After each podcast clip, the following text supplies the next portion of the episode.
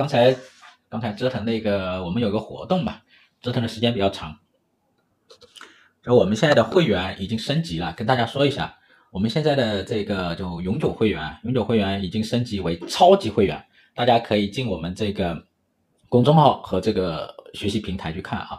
另外呢，我们也推出了一个年度会员，所以大家可以去注意一下。今天都一一天都在整这个事情，嗯、呃，一看到社长直播就知道周末来了，周末直播大家会更轻松一点啊。市值管理会涉及到银行之类的中央直接管的企业吗？啊、呃，一般是央企啊，就我们的市值管理就是中央企业、央企，啊、会涉及到啊，央企。一直很帅，很久没直播了，呃，应该有有一周没直播。上周五我记得是跟陶兰老师一起直播吧，是吧？上周五跟陶兰老师直播是最最最轻松的，因为 基本上他讲我不用怎么讲啊。超级会员啊、呃，跟这个终身会员有区别吗？有区别。我们在终身会员的基础上啊，增加了五大权益啊，你们可以去看一下哈。就我们现在这个终身会员，原来这个权益不变，然后就连一百本书的解读和一百门课程不变，然后呢，在这个基础上又增加了五项权益啊，你们可以看一下。所以我们这个终身会员其实是大升级啊，嗯，然后同时呢，有出了一个年度会员哈。是的，我买了一本陶然老师的书啊，《人地之鉴》是吧？这本书呃应该是没有错的啊，没有错的。陶然老师这个书呢，他写的是比较呃比较专业啊，中国模式和这个土地制度，同时呢又比较嗯，我比较真诚吧。陶然老师比较真诚，他讲东西呢呃比较实实话实说啊，啊，实话实说就会有时候会有点风险嘛，呃，但是呢学者大学教授呢。呃，实话实说是蛮重要的，是吧？后面两本黄色书，黄色是这一本吧？是不是？波罗奔尼撒战争史，然后还有这个人性论啊、还有开放社会及其敌人，呃，这些书啊，都是都是经典的书籍了，嗯，声音小吗？声音会不会小啊？啊、呃，对，波普尔。今天有点感冒了，现在全国都挺冷的，你的声音大点哈。现在全国都挺冷的啊，我我试着声音大一点哈。对，这个声，我看能不能夹在这里，好，夹在夹在这里看看行不行啊？夹在这里好像衣服有点皱，嗯，放近一点，放近一点也没问题。我是怕我咳嗽。因为这两天深圳天气还蛮冷的，整个州都很冷啊。最冷的时候有到四到五度，呃，比较少这么冷的时候啊。市值管理首先要消除这个啊破净资产的问题嘛。市值管理啊，之前呢，大概在二零一四年那个时候就搞过。二零一四年的时候，当时说搞这个市值管理，说这个上市公司啊要这个要市值方面的一个考核，特别是针对我们的这个央企，就央企的这一个负责人。啊，要有市值方面的考核，然后呢，这一周呢，我们这个监管部门啊也提出这个问题，说把这个市值管理纳入到央企负责人的一个考核。我们现在呢，这个央企的负责人的考核一般都是呃叫一例啊一例五率啊一例五率是什么意思呢？就是考核它的一个是利润率啊利润啊利润，然后呢五率呢有考核这个比如说资产负债率。啊，利润率，还有这个资本的一个周转率，有几个率啊？五个率。呃，现在呢说要加入这个市值管理，然后呢有一些央企的一个股票啊，煤炭啊这些，电信这些股票都受到了激励嘛。呃，为什么呢？因为现在这个 央企的这一些市值呢，市净率呢，市净率啊都比较低嘛，所以它这个的话，它都会有这个激励的一个作用啊。银行呢？对，银行呢，好多银行它也不是这个，不属于我们现在所说的这个央企的范畴嘛，啊，范畴，但是呢，它又是非常重要的这种国有企业啊，比如说我们这个中金，中金的这个控股的投资的很多都是我们这个，呃，就我们的这个国有企业，国有的银行企业啊，国有银行，那这些企业呢，它的这个市净率很低啊，啊，市净率很低，一之前呢一直就说这个中特估嘛。国家队啊会不会进入去买这个股票，把它的这一个这个市值提升啊？然后呢，会不会成立平准基金、中金这种的基金，会不会大规模的去买？那现在如果是提出这个市值管理的话呢，可能就是要求他这个企业的负责人嘛，要去要去多多自己回购一些股票，把这个股票的价格给提振啊，这个是一方面嘛哈。另外一方面呢，就公司的经营呢，要更加的侧重于或偏向于吧公司的一个市值，就是一般来讲是这么理解，但他最后会做成啥样呢，也不太清楚啊，不太清楚。呃，一四年那一轮。一四年那一轮是搞过的，然后呢，然后呢，这个市值管理为什么后来在央企这里没有实施下去呢？原因很简单，就是一五年股灾嘛。一五年股灾，你看那个时候国企、央企啊，央企就大量的去买，大量去救市。今天呢，我在那个群里发了一个图片嘛，啊，也是一家机构整理的，说这个中石油涨停的时候啊，要不就是什么处于牛市，大牛市。要不就处于什么，就股灾，就是中石油它要去救灾啊，救股灾。那中石油那个时候有几次涨停，都是属于这两种情况。一五年那次股灾，中石油啊、中信啊啊这些这些企业央企呢，都大规模的资金投入进里面去，然后自己也被套了哈。那实际上就是什么呢？就市值管理也破产了嘛。那就现在这个局势的话，央企。包括央企的负责人也不傻，你如果是大量的钱进去的话，自己会不会被套？套了之后怎么办？是不是？这个问题我就展开一点来说哈，就说很多人说央我们的央行能不能直接去买股票？我们央行能不能直接买股票？是吧？国家平准基金能不能直接去救市啊？成立国家基资呃这个这个平准基金去救市？那这种这种情况呢？呃，在危机时刻不是说不可以哈，危机时刻也可以，但关键是你要考虑一个问题啊。啊，什么问题呢？就是当然考虑问题挺多的哈，比如说你央行买股票的话，人民币你的信用就会下降啊，你汇率也会出现风险啊。对，那这里面呢，就说股市来讲的话，你要考虑一个问题嘛，什么问题呢？就是你国家队的钱，央行的钱也好，那都是人民的钱啊，老百姓名义上吧，名义上是国民的钱，最后呢，他们买进去，他们被套了，然后呢，这个机构是吧？机构大户这些人出来了，相当于国家队接盘了。你说这个事怎么办？是吧？怎么交代？这也是一个问题啊。呃，所以现在这个经济形势放在这呢，对吧？经济形势放在这，其实大家都在建立一种防御机制，不仅是个人、企业啊，包括政府啊，都在建立一种防御机制嘛，是吧？对，这个央行也怕 A 股，哈哈，没错，被你想起来我这个经典语录啊，他也怕。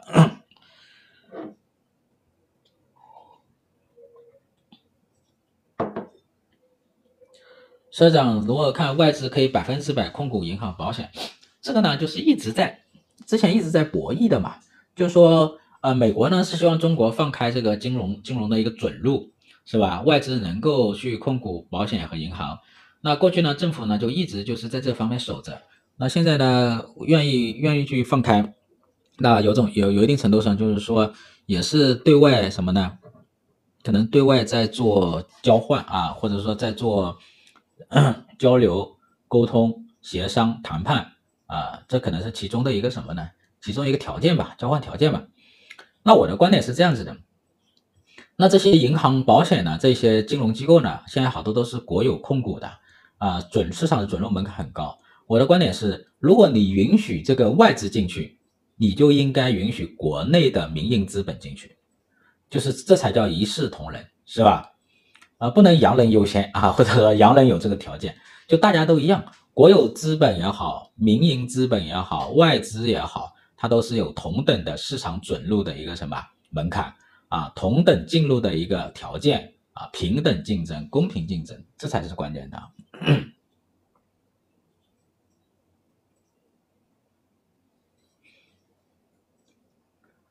社长对二零二四年也很悲观。我之前做了一个二四年的新年演讲，是吧？新年演讲，我这个主题叫潜行，潜到水里，然后潜行。你们可以去看一下，在我们的学习室里面，学习室里面就有我们的新年演讲，然后可以去视频。然后，如果你们现在去升级一下你们的会员，就如果你们是现现在是终身会员的，你们升级为这个超级会员，就二二九九就可以升级，两百九十九就可以升级为超级会员。你们进入到学习平台就会有优惠券啊，然后你就可以看到我的这个新年演讲了，知道吧？看到我新演讲，新年演讲啊，数据周报啊都能够看。呃，这个演讲呢，我就讲了二四年这个情况，二四年呢也不能说完全悲观吧。政策方面，经济政策方面的货币和财政政策呢，呃，也不能有太大的指望。就不能有太高的预期啊，呃，跟去年相比变化不是很大啊。财政方面呢可能会加力，但加力呢主要是加在一些嗯那些地方啊。那货币呢还是什么呢？还是集中货币和金融资源用在一些地方。你像对于广大群众啊、企业啊、个人啊需要降低成本的降息是吧？就就很缓慢，到现在还没降啊。降准呢也是实在不行了，前两天才降，是不是是？所以，所以呢，这个货币政策呢也会降息，也会降准，但是呢力度也不会很大，这就会导致实际利率呢可能还是会偏高啊，还会偏高。嗯，我的观点还是这样子的，还是要大力的降息，把实际利率压低。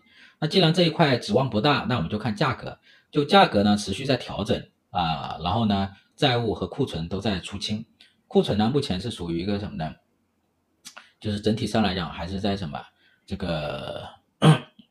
去库存的一个阶段，库存的工业库存的还是比较高，房地产库存就不说了啊，正在逼近历史的高点。工业方面呢，按照这个 PMI 的一个库存的指数来看的话呢，至少还得半年的时间啊，才能让这个库存呢逐步的触底回升啊。嗯，现在呢是在底部呢反复的挣扎，至少得半年。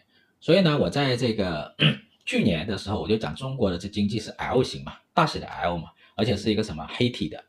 就是四季度没有较尾翘尾，然后呢，我就把二三年跟二四年结合起来，就二四年的二三年和二四年结合起来，就会形成一个什么大写的宽宽的比较长的 L，就是这样子啊。这边是二三年，这边是二四年，那二四年的四季度可能会有一点点翘尾啊，就是库存呢逐渐走到底部啊，走到底部啊，然后呢触底有点回升，只是看这一点。那这基于两点啊，第一点是美联储啊二四年年中降息。然后呢，到下半年，尤其是四季度，它的它的这个我们这个出口啊会有回暖，这是基于第一点啊。基于第二个前提是什么呢？就是房地产政策呢要力度稍微更大一点，房地产政策呢稍微有效一点，使我们这个房地产的销售、投资和融资的降幅啊能够收窄啊，收窄到负百分之五以内。那四季度呢是有机会翘尾的啊。如果这两个条件满足的话，社长对最近的股市表现怎么看？股市，股市，我的预测一直很准的，只是说好多人在里面没有办法出来，是吧？呃，没办法出来，就在这种环境下，它股市好不了。大家就想一个问题啊，就是中国经济好的时候，那些年好的时候，股市也不好啊。那现在呢，整整体的经济状况没有以前好了，是吧？整体的经济状况大家也知道，那这个股市怎么会好呢？而且这个时候呢，它它又显灵了，这个晴雨表它又显灵了，是吧？经济好的时候，这晴雨表不显灵；经济不好的时候，它就很显灵。那自然就这样。还有一个情况就是说，整体上啊，嗯，市场啊，对于经济的这一种呃 比较悲观的一个预期啊，就容易发泄到股市上啊。股市呢也作为一个宣泄口，因为股市的这个流动性比较强嘛。那有一些人可能资金短缺，他要赎回现金的时候，卖房子难卖，那就卖股票，那这个时候股票就会下跌啊。赎回流动性稍微稍微比房子或其他资产会容易一点。呃，来晚了，降准，房地产信贷已经讲过了吗？房地产信贷还没讲啊，等一下讲啊。呃，美国还会回到极低利率状态吗？美国回到极低利率状态不太容易，我感觉啊，美国回到极低利率状态呢，只有一种可能，就现在来看，只有一种可能，就是发生流动性危机啊，因为金融危机是不好预测的啊，如果发生某些黑天鹅事件。那美联储会快速降息啊，只有这一种可能。如果按现在这种情况，经济软着陆，然后呢，现在消费又比较强劲，是吧？家庭的收入、资产负债表也比较好，比较健康，通胀呢就恢复到百分之二以百分之二这个水平是比较艰难的，比较困难的。那极低利率状态呢就不太容易恢复啊。这是第一个。第二个的话呢，就现在全球的供应链不太稳定啊，至少是没有以前那么稳定了。那美国获取的全球低价的能源和全球低价的商品啊。就没那么啊，没有以前那么容易了，所以这呢也不太利于它的通胀的持续的恢复到百分之二。现在九九九的终身会员卖停了吗？我们九九九这个终身会员现在是升级了，升级成了超级会员啊，加了五项权益哈。如何看待浦东新区的综合试点方案？这综合试点方案我还没看呢。嗯，这个悲观预期同化债周期同，这悲观预期啊是多方面的，就是我觉得是多方面的，不仅是化债，还包括比如说政策的一个有效性。就现在呢，大家都期望着降息，而且降息的力度要大，但是呢，市场是迟，就是央行又迟迟没有降息，那有时候呢，投资市场可能就会比较暴躁嘛，是不是？还有呢，比如说民营企业的支持。民营企业支持也出了很多条，一百零六条，但是呢，有没有满足到民营企业的一个需求呢？这也是是吧？那还有对美国的关系，对美国的关系呢，存在很大的不确定性，这个也是哈。所以不确定性呢，预期变得糟糕。我跟大家讲一下不确定性跟风险的区别哈。好多人分不清不确定性跟风险的区别，在经济学上啊，呃，在经济学上呢，芝加哥学派的创始人。啊，奈特他首先把它分清楚了，就是不确定性跟风险的区别。比如说风险吧，呃，比如说明年明天我不知道会下雨还是不下雨，这就是风险。但是呢，下雨和不下雨都有概率的。那从我的角度来讲，我怎么去预判这个？呃，怎么去防范这个风险呢？我会看提前看天气预报。比如说天气预报说明天有百分之七十的概率下雨，那我出门就带把伞，是吧？我通过带伞来什么？来一定程度上降低下雨的风险。这就叫风险啊，它是相对可预期的一种概率，一种概率性事件啊。那什么叫不确定性呢？不确定性，比如说，突然有一天我到银河系外啊，银河系外的某一个星球上，我根本就不知道那个星球会下什么，是吧？我一出门，第二天一出门，我不知道这个星球上是下雨还是下石头还是下镰刀啊，我都不知道会发生什么，我都不知道啊，是不是？还是会有没有外星人？就是我完全是不知道天上会下什么，或者说会我会面临什么，这就叫不确定性啊！我连雨的概念都不知道啊！这个就好像，比如说我突然失忆了，我在地球上我突然失忆了，什么我都不记得了啊！我就是一个小白了，刚出生的小孩了。那我明天我出门我什么都不知道，是吧？人家跟我说可能会下雨，我连雨什么我都不知道。那这样子的话，这就叫一种什么不确定性啊？这个就很要命的。就对于现在企业来讲的话，它不是说。嗯，我我这个面临什么样的竞争对手，然后我的这个成本是怎么样会增加啊，收入会怎么样的减少，而是什么？我不知道明天会发生什么，我不知道明天这个市场还有没有了，啊，这个呢就是叫不确定性，这个呢对预期的打击是会蛮大的，这个讲清楚了吧啊？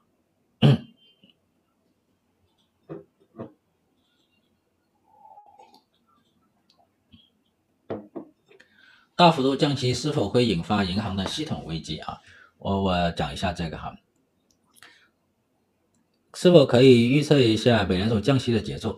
美联储呢，大概是在年中啊，六月六月前后吧啊，五月有个议息会议啊，年中啊，六月前后应该是降息的时间啊，时间点第一次降息，一年应该降两到三次左右啊，预计是一百个基点。嗯。浦东新区的综合方案、试点方案我还没看呢啊。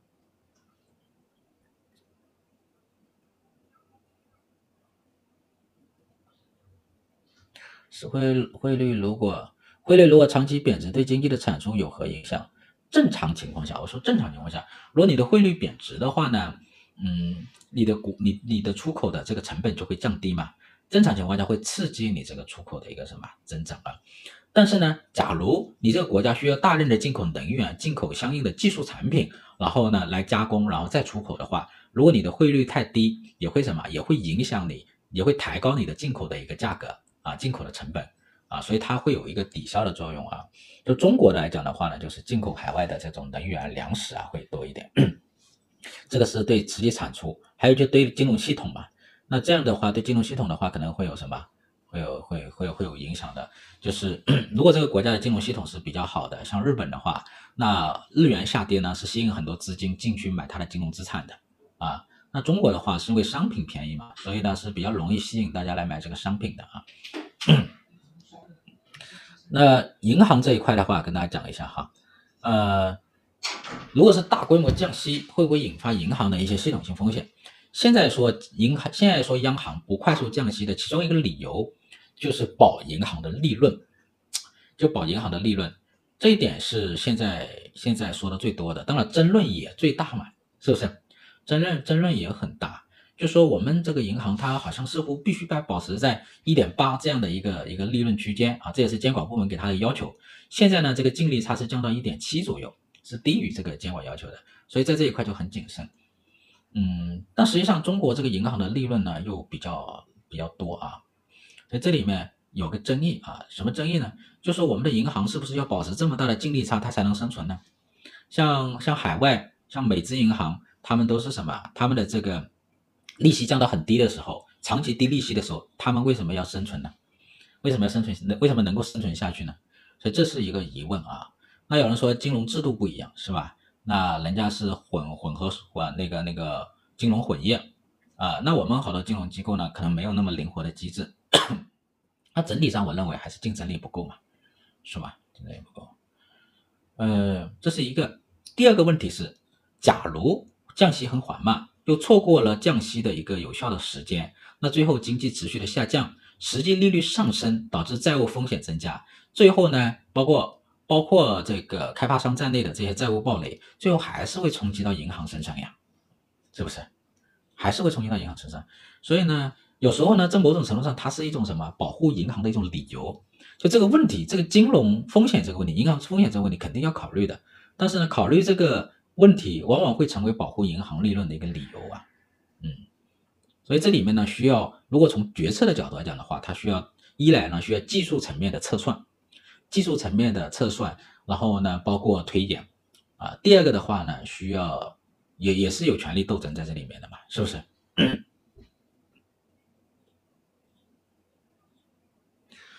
社长有经济学家预测地产困难、金融困难、财政困难，这样的传导呢，你认为有道理吗？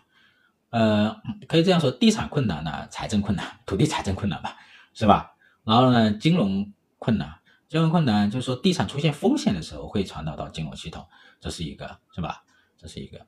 现在呢，就是说他银行不贷款给地产，他就贷款给其他的国有企业啊，包括这个新能源啊，啊这种新制造业啊这一类的。银行呢肯定没有之前好过啊，尤其是这种金融风险出，这个地产的这个债务风险出现之后啊，总之呢。地产啊，它的影响太大了。地产周期呢，基本上又是经济周期嘛。地产整个地产的这个这个信贷规模，占银行的信贷规模是很大的啊。开发商呢，大概是十二万亿嘛，啊，十二万亿的这个贷款。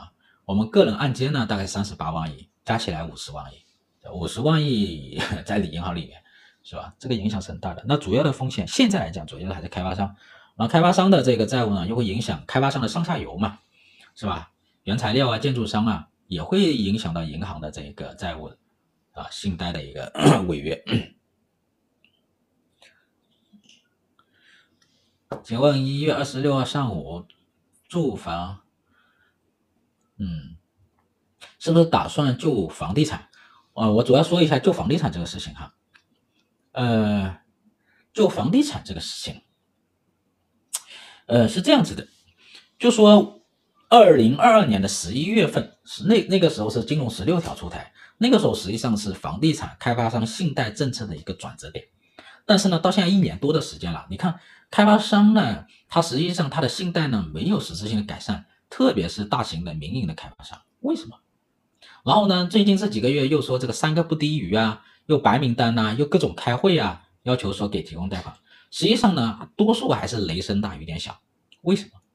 然后呢，央行呢大概设置了四个啊关于房地产的这一个结构性货币工具，一共是四千三百亿，一共只用了五十多亿，五十六亿吧。啊，那为什么银行银行已经给了他，央行已经给了他们钱了，那银行呢也不愿意把钱贷给开发商，为什么？是吧？央行钱给了啊，监管部门会也开了，那行长就是不动手，为什么？所以这里面呢，涉涉及到一个很核心的问题。就是决策风险，就银行行长的决策风险。那银行行长的决策风险呢，有两个，一个就是我们传统说的市场的风险。现在房地产开发商已经出现这种风险了，你是行长，你也不敢贷；基于市场的角度，你也不敢贷，是吧？谁贷款谁负责，倒查责任，你敢不敢？不敢，是不是？还有一种风险呢，就是非市场的，就我们国有银行啊，它其实也是一个什么，也是有这种官僚系统啊，在在里面起作用的。所以这些人呢，也会考虑到自己的政治风险啊、仕途啊这些呢，肯定会考虑到从一个银行的行长的角度来讲，所以呢，这会让他更加的谨慎，是吧？更加谨慎，在这个 批贷款的时候呢，他肯定就会绕着这个什么开发商，特别是民营开发商走，是吧？所以这种市场的、非市场的都结合起来的时候，就会导致现在出现一个，我把它定义成叫做什么决策困境，知道吧？就现在如果是纯市场。假如说是我们的银行不是国有银行，是纯市场竞争的银行，或许还没那么糟糕。因为有一些银市场的银行，它就肯定会为了生存，它要想办法去识别风险嘛。那哪些开发商还能贷的，哪些项目还能贷的啊？包括有一些是已经长期给他贷款的，那怎么去有效的跟他协商债务啊，避免暴雷啊，避免大规模违约？市场的银行它是会想办法的啊，啊，或许还没那么糟糕，恰恰是现在处于这种状态。呃，就是市场的、非市场的决策都陷入了一种困境啊，所以呢，现在说白了，要打破这一种双重决策困境，呃，是很难的，很难的。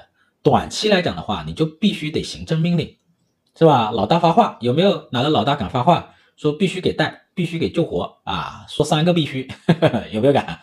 啊，有没有敢？对吧？三个不低于啊，改成三个必须。但是呢，谁敢呢？如果你你敢不敢？你是监管部门的负责人，你敢不敢？你也不敢，一样的嘛。就大家就是说，现在呢很清楚，我跟你讲啊，现在的一个情况就是说，这个级别的人，这个级别的人就是说话，传达精神，你知道吗？那下面这个级别的人呢是要做事的，比如说行长，那他怎么办？他就是说啊，上面就应付啊，应付上面的说话，下面呢就躺平，是不是？那肯定是这样的嘛。所以呢，就是很多东西呢，就是上面在说啊，这个层面在说，嗯，那是整个系统来讲，谁来承担这个风险呢？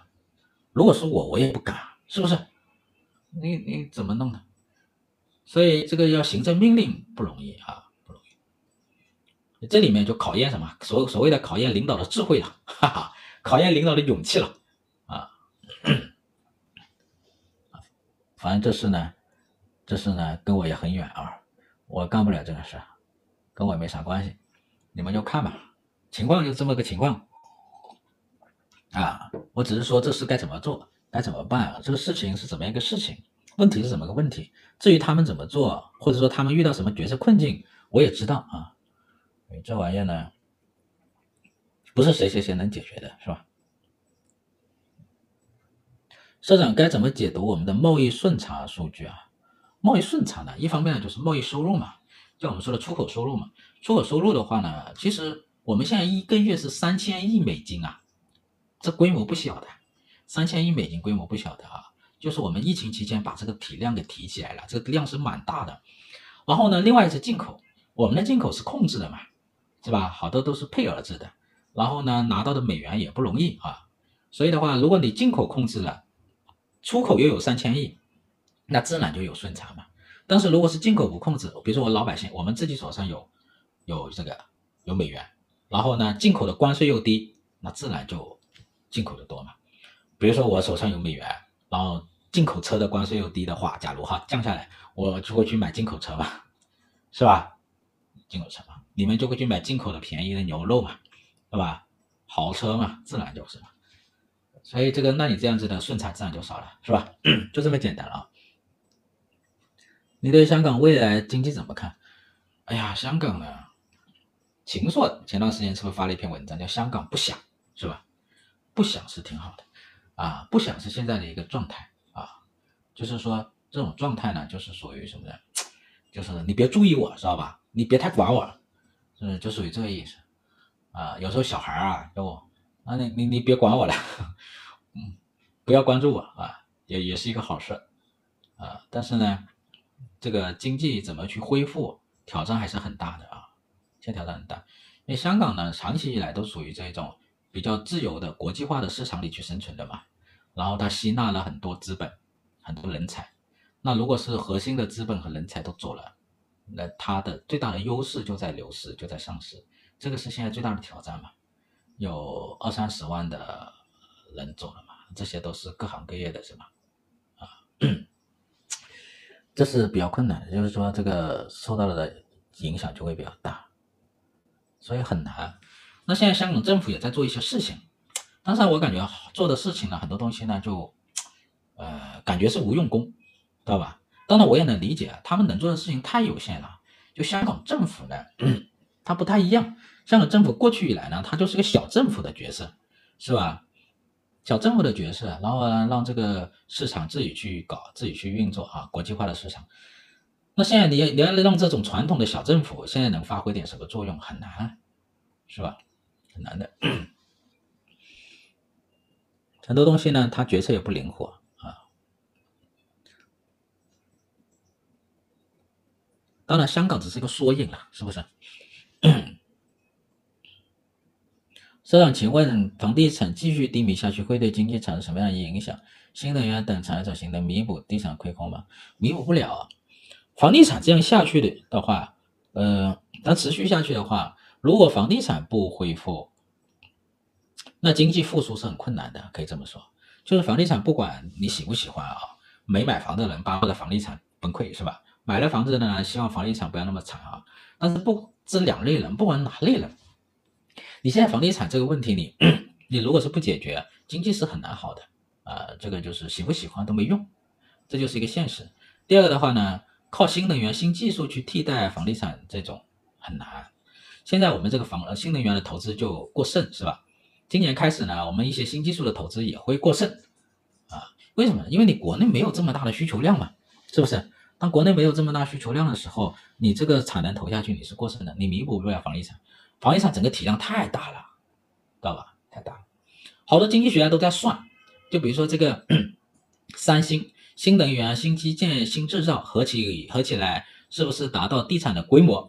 啊，好像产值达到地产规模，但这样算是有点奇，有有有一点不专业的。为什么呢？首先呢，你这个所谓的新基建、新能源、新地产，你不是凭空创造出来的，是吧？它本身该有的，它本身有的，是不是？你不是说你凭空创造了一个能够替代房地产的一个产能，这是第一个问题。第二个问题是，你有这么大的产能，最后你没有需求也是浪费的，也是白白浪费，它没有形成经济效益的嘛，是吧？所以。这个不能这样简单的做加减法呀，是吧？我们现在推出的是一个超级会员，就是我们的这个有现有过去的我们的这个永久会员，现在升级为超级会员，还加了五项权益啊，大家可以看一下。然后同时也推出了一个年度会员，大家可以轻松轻松的上阵啊，年度会员。所以超级会员和年度会员可以结合起来，大家可以各自选选哪一个对自己来讲比较合适啊。这样子的话，我们整个会员的一个体系就比较完整了。有了我们这个超级会员，你们就能够看我这个新年演讲，还有数据周报。过去我之前做了一个新年演讲啊，五个小时新年演讲，你们可以在学习室里看啊。如果以前我们的是永久会员的舍友，如果是永久会员的舍友哈，你们只需要加个二九九就能够升级为超级会员，就打满所有的权益。我们资本社全场通看，所有的权益你都具备啊，只要加二九九。啊，然后就可以什么？可以看全场的内容啊。老师觉得平准基金落地吗？就是如果中国有平准基金呢，也不是那种意义的平准基金，可能是这样子的组成：一个是央企国企，主要是央企哈，会增加股票的一些回购量，就各家各家回购各家的，这是一个类型。加什么呢？加中金这样的一个 国有资本啊，国家资本啊、呃，它会增加对于啊、呃、中特估的一些股票的购买。就这两就这两种结合起来啊，这就是所谓的中国的平准基金啊。为什么不会成立一个庞大的平准基金啊，然后去采购我们的央国企呢？我跟大家来讲哈，这个难度挺大的。首先呢，这个资本哪里来？资本哪里来？当时成立这一个这个这个这中金公司进这个这个这个公司的时候，当时都是什么？都是拿央行的外汇去去成立的。当然当时没那么有钱哈。第二个是什么呢？第二个很大的问题是。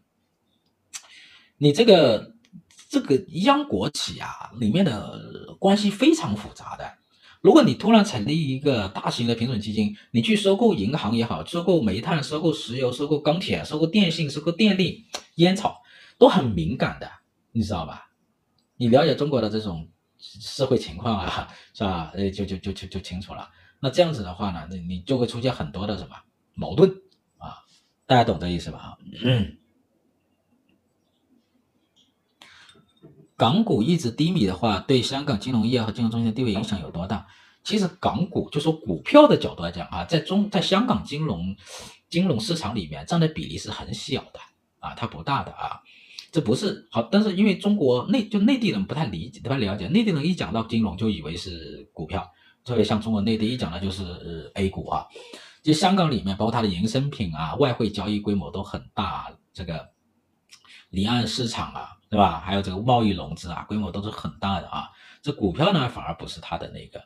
但是我想说的是，但是你也不能过差呀，你已经跌了四五年了，是吧？你跌了四年了，这很容易就会反映出一个什么？一个金融市场的一个信心和预期的问题啊，所以这个问题是比较大的啊。